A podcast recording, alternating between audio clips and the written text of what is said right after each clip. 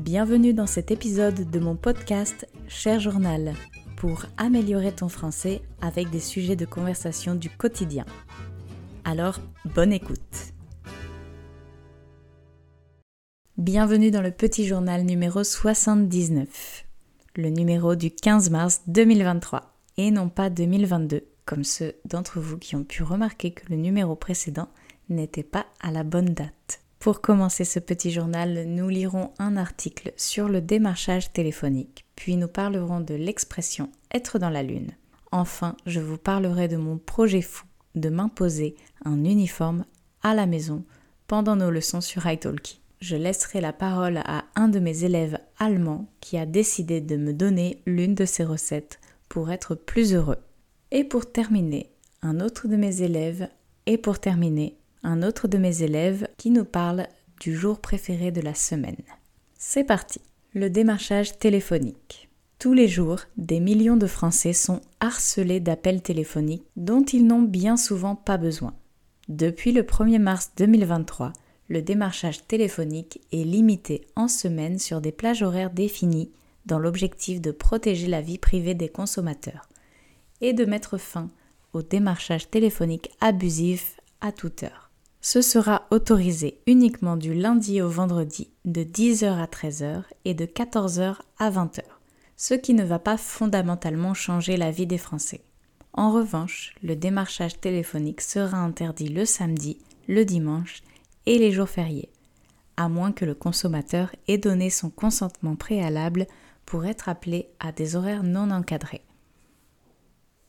Passons maintenant l'expression, une expression qui me correspond particulièrement.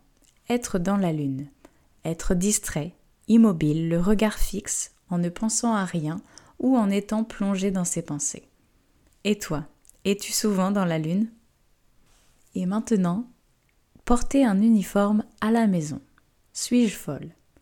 J'ai décidé de me créer un uniforme pour travailler à la maison car je crois que l'équilibre est essentiel pour maintenir une bonne santé mentale. Le télétravail peut être isolant et stressant, et il est facile de se sentir déconnecté de sa vie professionnelle et personnelle. En créant un uniforme pour travailler à la maison, je me donne un petit but et une structure à la journée, ce qui m'aide à me sentir plus concentré et de bonne humeur. Et le soir d'apprécier le confort de chez moi à nouveau sans y voir mon lieu de travail porter des vêtements professionnels m'aide à séparer le temps de travail du temps libre. Ça m'aide à voir mon travail plus sérieusement. Cela peut également aider à améliorer mon estime de moi et ma confiance en moi. L'enjeu était de trouver une tenue adaptée à mon activité. Puisque je suis assise toute la journée, hors de question de porter des vêtements inconfortables. Alors, à chaque saison, je prends soin de choisir une tenue noire qui sera mon uniforme pour la saison. En hiver, le plus souvent, ce sont des collants noirs avec une robe noire épaisse et un gilet très chaud. Noir aussi, évidemment. Pourquoi tout noir? Parce que c'est classique et je me sens bien dans cette couleur. Et le week-end, comme ça, je prends plaisir à combiner les couleurs. As-tu déjà eu un uniforme pour travailler? Le petit débat. Les choses simples rendent-elles plus heureuses? Voici la réponse d'un de mes élèves allemands qui m'a envoyé ce texte et qui m'a fait beaucoup réfléchir au moment où je l'avais lu. J'ai trouvé l'expression les doigts dans le nez très drôle. Je crois que parfois les gens prennent la vie trop au sérieux et se compliquent la vie. Beaucoup de gens ont une perception sélective. Ils se concentrent toujours sur les mauvaises choses, se plaignent et s'inquiètent de tout. Avec cette façon de voir, ils vont se rendre malades, ils oublient les bonnes choses qu'ils ont. Franchement, c'est facile de changer cette mentalité. Ça commence le matin. Quand tu te lèves, sois juste reconnaissant d'avoir un toit sur ta tête. Pendant chaque repas, tu peux dire merci d'avoir quelque chose à manger.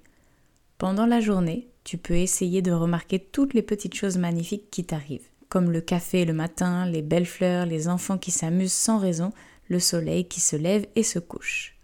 Quelques phrases que tu as échangées avec une personne aimable, et en fin de journée, avant d'aller te coucher, tu peux réfléchir aux bonnes choses qui te sont arrivées. Seulement pendant une minute ou deux. Que penses-tu de sa recette du bonheur? Et passons à un autre éternel débat. Quel est ton jour préféré de la semaine? Voici la réponse de l'un de mes élèves qui m'a fait sourire également, alors je vous la partage. Quand je travaillais au bureau, mon jour préféré, c'était le vendredi, un peu comme tout le monde. Je travaillais que jusque midi et ensuite je me sentais libre car j'avais tout un week-end devant moi. Bizarrement, le dimanche m'angoissait car j'avais la boule au ventre à l'idée de retourner au boulot lundi. Maintenant, je suis retraitée, alors tous les jours sont un peu mes jours préférés. Je ne m'ennuie jamais et j'ai toujours un million de choses à faire. Je ne sais même plus quel jour on est. Et voilà, cet épisode de Cher Journal est déjà terminé. Merci de m'avoir écouté et rendez-vous sur mon site lepetitjournaldemarine.com pour continuer à pratiquer le français. Et pour être informé du prochain épisode, n'hésite pas à t'abonner. À bientôt!